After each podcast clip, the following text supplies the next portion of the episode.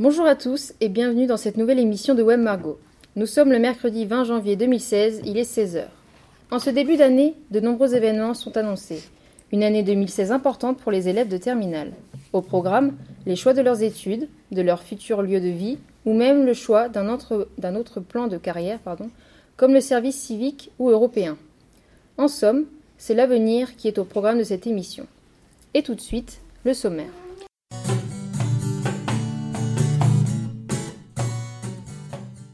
Pour commencer notre émission, nous guiderons les secondes dans le choix de la filière qu'ils suivront en classe de première. Pour nous parler des études supérieures dans un institut universitaire technologique, ou IUT, M. Chen nous accordera une interview. Pour nous parler des conseils et infos sur le portail Admission Post-Bac et de la réunion qui la concerne, nous accueillerons Morgane et Maëlène sur notre plateau. Elles nous parleront également du forum du 19 mars, dans le cadre des portes ouvertes, où d'anciens élèves de Marguerite de Navarre se retrouveront. Vous retrouverez d'ailleurs dans cette émission le détail du calendrier pour cette année 2016. Enfin, pour nous parler du service civique ainsi que du service volontaire européen, nous accueillerons Alexiane, qui propose un autre avenir que celui envisagé par la plupart des lycées. Nos conseils, nos infos, voici l'émission de Web Margot.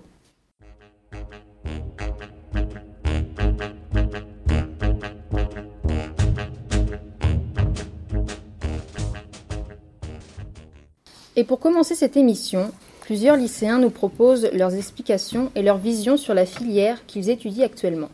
Filière scientifique, littéraire, économique et sociale, ou encore filière sur les sciences techniques de la santé et du social, voici nos explications pour chaque filière. En effet, les élèves de seconde ont un choix crucial à faire pour leurs orientations en année de première. Au sein du lycée Marguerite de Navarre, ils ont le choix entre trois filières générales, et deux filières technologiques. Concernant les trois filières générales, les élèves ont le choix entre une série littéraire, une série économique et sociale et une série scientifique. Pour les filières technologiques, ils ont le choix entre ST2S et STMG. La série littéraire s'oriente exclusivement vers les lettres et sciences humaines, français, littérature, philosophie, langue, histoire-géographie, mais aussi vers les arts. Après les études supérieures, le Bakel offre des débouchés dans l'enseignement, mais aussi dans les arts, dans les métiers du droit, de la communication, journalisme, interprétariat, édition, publicité, relations publiques ou encore de la psychologie. Écoutons tout de suite Alexiane en filière littéraire.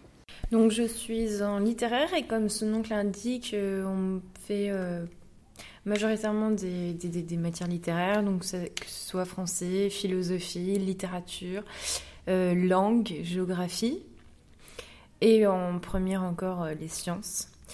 Euh, mais également nos spécialités. Donc le lycée propose en littéraire des spécialités en art, en théâtre, en musique, en cinéma, mais également les filières un peu plus, un peu plus classiques telles que les mathématiques et, et l'anglais. donc voilà, qui est le deuxième plus gros coef au bac. Pourquoi tu as fait euh, cette filière? Alors moi j'ai choisi euh, cette filière tout simplement parce que c'était des matières qui me correspondaient le plus. Et euh, pour pouvoir me spécialiser dans les arts plastiques, parce que je pense que c'est une chance d'avoir une spécialité art au sein de son lycée, et toujours très intéressant pour enrichir notre culture personnelle, générale, et pour développer notre sens de la créativité qui, je pense, est vraiment primordial dans une filière littéraire. Y a-t-il, selon toi, des points positifs et négatifs euh, au sein de cette filière? Euh, On va commencer par les points négatifs sans être pessimiste. Euh, quand on rentre en Enfin, quand on choisit notre filière, donc en seconde, je pense qu'on ne se rend pas assez compte quand même de l'ampleur de la philosophie. Donc on a quand même 8 heures de philo par semaine, c'est coef 7 au bac. Et on commence la philosophie seulement en terminale. Donc sur un an, je trouve que c'est quand même énorme. Le programme est très chargé et surtout très court, enfin dans un laps de temps vraiment super court. Donc c'est vraiment un point négatif. Euh, cependant, euh, en point positif, euh, c'est quand même qu'on garde les sciences quand même un an, on les supprime pas dès la seconde. Donc c'est déjà bien, on a certaines notions. De même avec la littérature, c'est très intéressant, le programme, etc. Enfin, on sait nous passionner dans, dans la filière. de même pour les filières, enfin pour les les spécialités euh, artistiques, donc euh, celles que j'ai citées euh, précédemment. Je pense que c'est vraiment le point, euh, enfin le, le, le, point fort de la filière, quoi. La série économique et sociale est une série pluridisciplinaire qui offre un profil équilibré, polyvalent, compétent dans tous les domaines. Centrée sur les sciences économiques et sociales, les mathématiques ainsi que l'histoire-géographie et les langues vivantes y tiennent aussi une place importante. Le bac ES prépare plus particulièrement à des poursuites d'études dans les domaines des sciences économiques et politiques, de la gestion et du commerce, du droit, de l'économie sociale ou encore de la sociologie. Écoutons Eva en direct qui nous parle de cette filière. Eva, pouvez-vous nous présenter euh, votre filière, s'il vous plaît? Alors, euh, la filière économique et sociale, donc forcément, comme son nom l'indique, est basée sur l'économie. Donc euh, là, en terminale, on est porté à 60% sur nos matières principales. Donc c'est vraiment économie, 5 heures par semaine, mathématiques, 4 heures par semaine. Et on a aussi de l'histoire géo en fonction des semaines, ça tourne aussi entre 4 et 5 heures. Très bien. Et euh, pour les options et spécialités alors les options, euh, c'est pareil que tout le monde, 3 heures par semaine, donc on peut choisir, ça peut être euh, musique, théâtre, art plastique ou latin, mais c'est beaucoup plus rare. Et pour les spécialités, donc on a le choix entre mathématiques, donc ça c'est une heure et demie par semaine, donc nous c'est le lundi par exemple. Donc mathématiques, on a aussi sciences politiques et sociales, ou alors économie approfondie. D'accord. Et pourquoi avez-vous choisi cette filière? Alors euh, moi j'ai choisi cette filière parce qu'en fait c'est une filière qui est très complète, qui, euh, qui garde vraiment toutes les matières. On, a des matières plus littéraires comme euh, la philosophie ou même l'histoire où on, rédige quand même pas mal. Mais on a aussi des, des, matières plus scientifiques avec en première évidemment la science physique et l'SVT et les mathématiques qu'on garde du coup bah, tout au long du lycée. Et pourriez-vous citer quelques aspects positifs et négatifs? Euh, Dans les aspects positifs, c'est vraiment. Euh, voilà, il faut être euh, bon partout et ça nous, ça nous ouvre énormément de portes. On peut faire après, comme le disait Océane, du droit ou s'orienter vers des métiers. après, il y a un peu tout, institutrice, enfin. Vraiment, ça nous ouvre plein de portes. Bon, après, évidemment, si c'est médecine ou autre, ça va être un petit peu compliqué mais ça touche vraiment à, plein de choses. Donc ça, c'est vraiment un aspect positif. On garde, on garde, on garde plein plein de matières comparé aux filières L et S qui sont plus centrées sur les matières littéraires ou scientifiques, alors que là, on garde un petit peu des deux. Après, dans les aspects négatifs, je dirais que bah, c'est un petit peu le paradoxe. En fait, l'aspect positif, c'est qu'on a tout, mais du coup, l'aspect négatif, c'est qu'il faut être aussi bon partout. Et, euh, et, voilà, du coup, ça nous fait euh, du travail euh, quand même euh, pas mal dans les matières. Très bien, merci. Merci Eva. Passons à la série scientifique. Cette série, quant à elle, propose une formation clairement axée sur l'approfondissement des matières scientifiques, mathématiques, physique, chimie, sciences de la vie et de la Terre. Cette série conduit à des poursuites d'études dans les domaines des sciences et des technologies, de la santé, de la gestion des entreprises, la finance, l'enseignement ou encore l'informatique. Écoutons une, une élève qui fait partie de cette filière. Pourrais-tu nous parler de ta filière? Alors, euh, la filière scientifique, euh, il y a 6 heures de maths, 5 heures de physique, 4 heures de SVT. Il y a beaucoup de devoirs. Euh, les spécialités sont SVT, maths et physique. Et les, les options sont la musique, le ciné, le théâtre et l'art plastique. toutes les semaines, il y a 2 heures de DS. Et pourquoi as-tu décidé d'aller dans cette filière? Pour faire un métier en rapport avec la médecine, comme kiné, médecin, vétérinaire, un truc comme ça. Y a-t-il des points positifs ou négatifs selon toi? Les points positifs, je dirais, euh, ça ouvre des portes pour la fac et tout. Parce que même si on veut aller dans une, dans une fac de littéraire, quoi, on peut quand même y aller.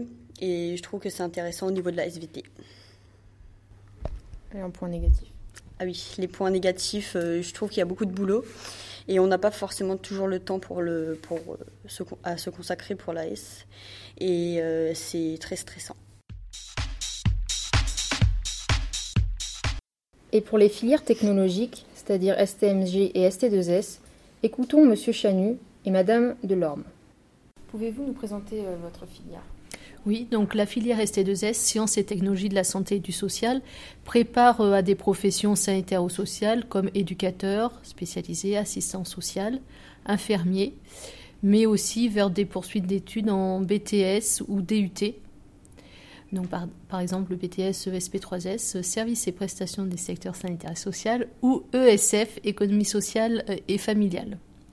Donc les euh, principales disciplines dans, dans, cette filière à partir de la classe de première ce sont donc les sciences et techniques sanitaires et sociales et la biologie et physiopathologie humaine. Donc euh, ces deux disciplines sont coefficient 7 au bac. Bonjour euh, Monsieur Chani, vous êtes CPE et suivez régulièrement les élèves de STMG.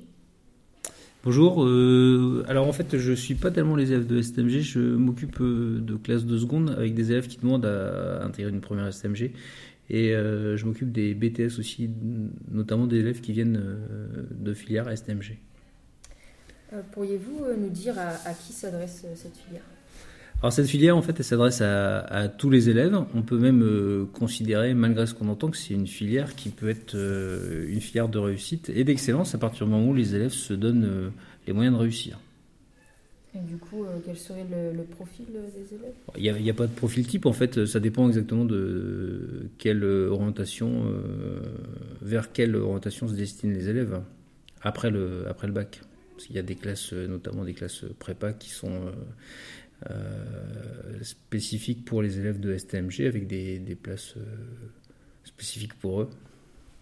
D'accord, très bien, merci. Et maintenant, orientons-nous sur l'axe des études supérieures qui arrive à grands pas pour les terminales de cette année 2016 et découvrons les différents conseils et informations liés aux événements de ce début d'année. Réunions, infos, Morgane et Maëlène nous éclairent. Bonjour à vous. Bonjour Eva, bonjour Océane.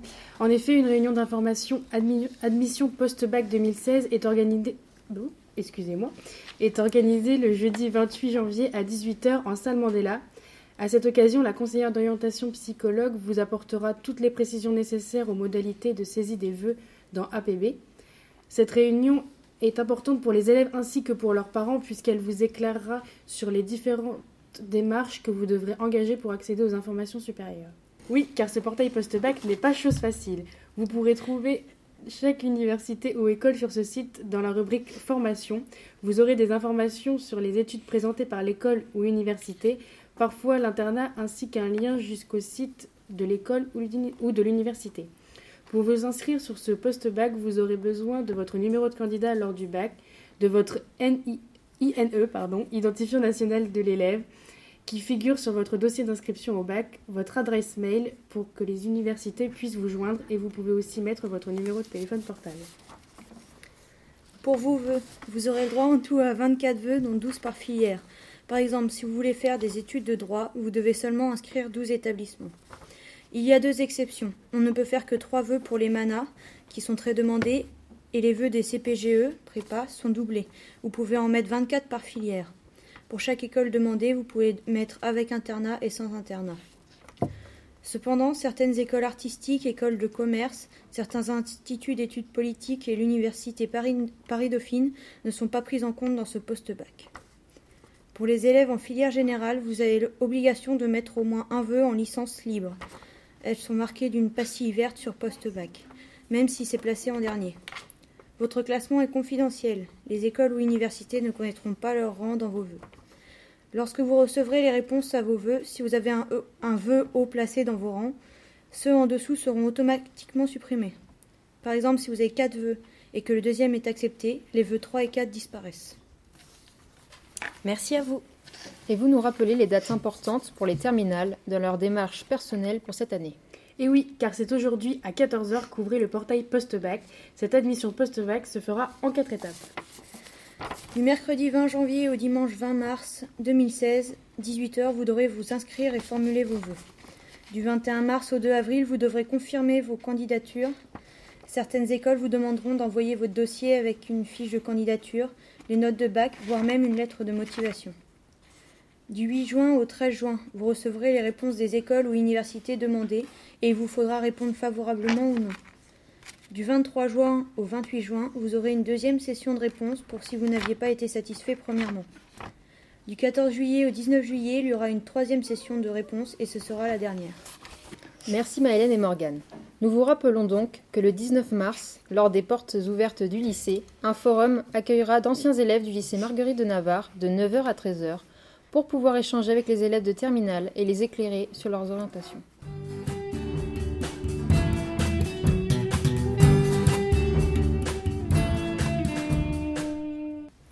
Et maintenant, passons à la découverte d'un établissement des études supérieures.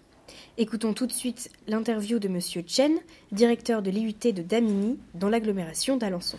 Une interview proposée par Mathis et Océane. Alors euh, bonjour euh, monsieur, vous êtes donc directeur de l'IUT d'Alençon.